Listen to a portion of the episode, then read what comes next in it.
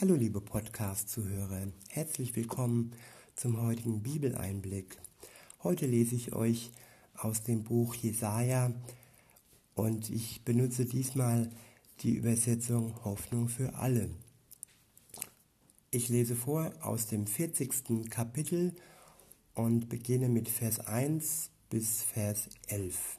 Dort steht, So spricht euer Gott, tröstet, ja tröstet mein Volk, ermutigt die Einwohner Jerusalems, ruft ihnen zu, nun habt ihr genug gelitten, die schreckliche Zeit ist vorbei, der Herr hat euch voll und ganz für eure Sünden bestraft, eure Schuld ist beglichen, hört, jemand ruft, bahnt dem Herrn einen Weg durch die Wüste, baut eine Straße durch die Steppe für unseren Gott.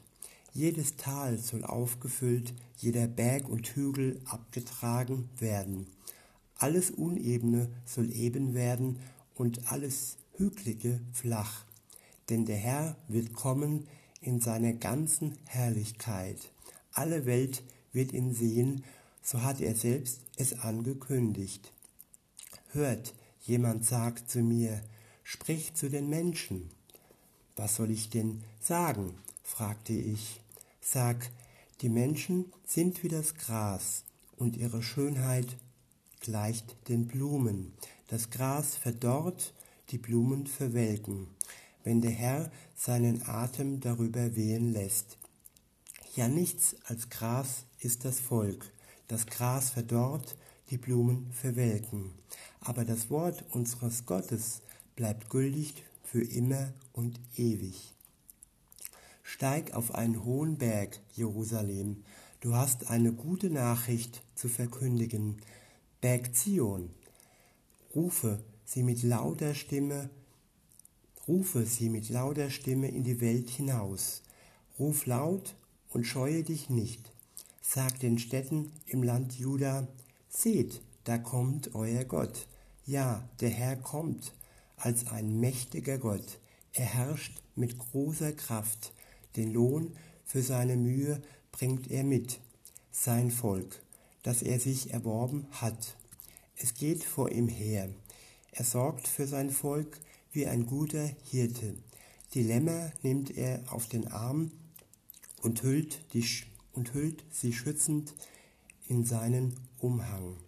Die Mutterschafe führt er behutsam ihren Weg. Ich wiederhole nochmal Vers für Vers und sage euch meine Gedanken dazu. So spricht euer Gott, tröstet, ja tröstet mein Volk. Ermutigt die Einwohner Jerusalems, ruft ihnen zu, nun habt ihr genug gelitten, die schreckliche Zeit ist vorbei. Der Herr hat euch voll und ganz für eure Sünden bestraft. Eure Schuld ist beglichen. Und hier lesen wir, tröstet, ja tröstet mein Volk. Es geht um Jerusalem, es geht um Israel, es geht um das jüdische Volk. Ja, das gibt es auch heute noch. Und es wird heute eigentlich hauptsächlich nicht getröstet, sondern wieder einmal verspottet und man wirft ihnen vor, ähm, Land zu besetzen, das eigentlich Gott ihnen geschenkt hat. Und insofern sind sie keine Besetzer, insofern sind sie keine äh, Menschen, die anderen Menschen ein Land wegnehmen. Hier steht, ermutigt die Einwohner Jerusalems, ruft ihnen zu, nun habt ihr genug gelitten. Und das ist auch unsere Aufgabe, dass wir mit einem großen Herz auf Jerusalem schauen und mit einem großen Herz auf das jüdische Volk schauen. Weiter heißt es, hört, jemand ruft, bahnt dem Herrn einen Weg durch die Wüste, baut eine Straße durch die Steppe für unseren Gott. Jedes Tal soll aufgefüllt werden, jeder Berg und jeder Hügel abgetragen werden. Alles Unebene soll eben werden und alle Hügel flach. Denn der Herr wird kommen in seiner ganzen Herrlichkeit. Alle Welt wird ihn sehen, so hat er es selbst angekündigt. Der Herr wird kommen, Jesus wird wiederkommen. Das ist auch für uns heute von Bedeutung. Nicht nur damals, als Johannes das Kommen Jesu angekündigt hat, als er durch Maria geboren wurde und über 30 Jahre hier auf der Welt war und uns sein Wort verkündet hat. Das gilt für damals und das gilt auch für heute, denn Jesus wird wiederkommen, das hat er gesagt.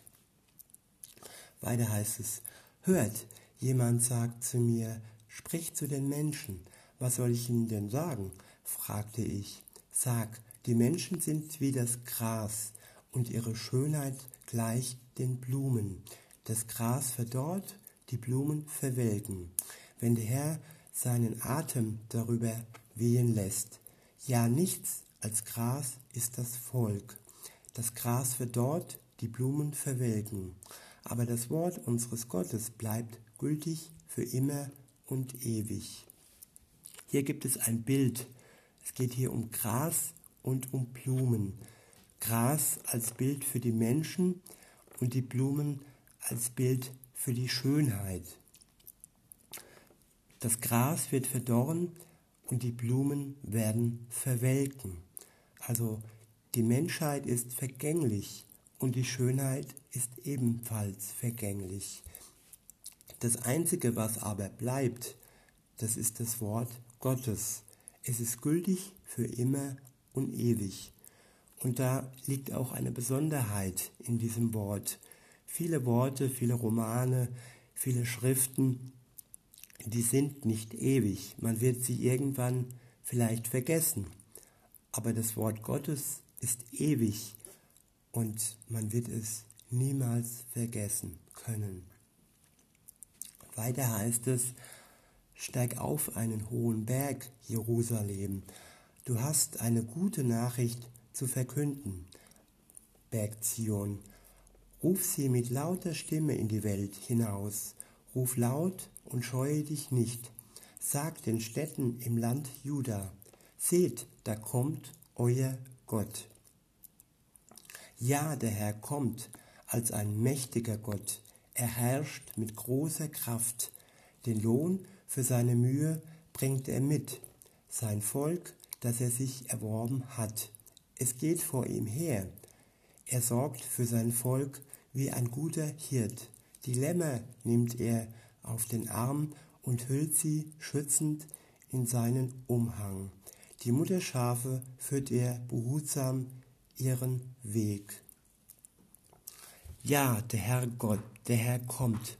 Das ist der Sinn von Advent, dass man Jesus erwartet, dass man sein Kommen erwartet und dass man nicht nur zurückblickt auf die Zeit, als er kam, sondern auch auf die Zeit, wo er wieder kommt.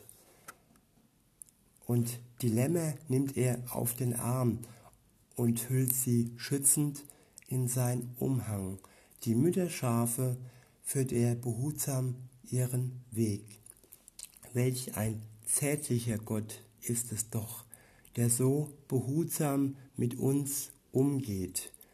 Und in diesem Sinne möchte ich euch auf diese Behutsamkeit hinweisen und euch mit in die Freude hineinnehmen. Ich hoffe es doch, dass ihr euch freut auf den Herrn, der wiederkommen wird. In diesem Sinne sage ich bis denne. Tschüss.